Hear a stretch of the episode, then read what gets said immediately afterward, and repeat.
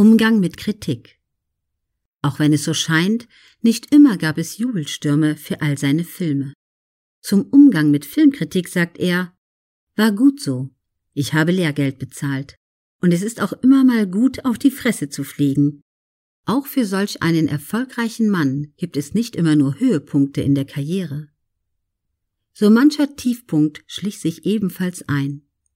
Obwohl er mit Preisen wie dem Bambi, dem Kurt Jürgens Gedächtnispreis und dem Deutschen Fernsehpreis geschmückt wurde, kennt er andere Zeiten.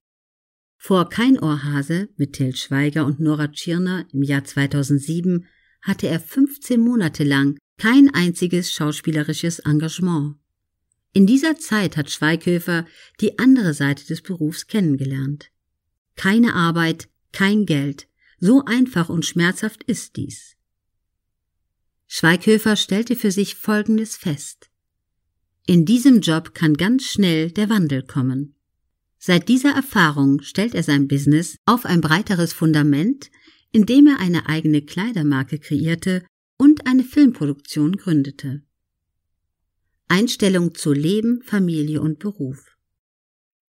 Die wenigsten wissen, dass Schweighöfer unter enormer Flugangst leidet. Für einen international tätigen Schauspieler, Regisseur und Produzenten ist dies mehr als suboptimal. Deshalb nutzte er so manches Filmprojekt, in welchen er fliegen musste, als Selbsttherapieanlass.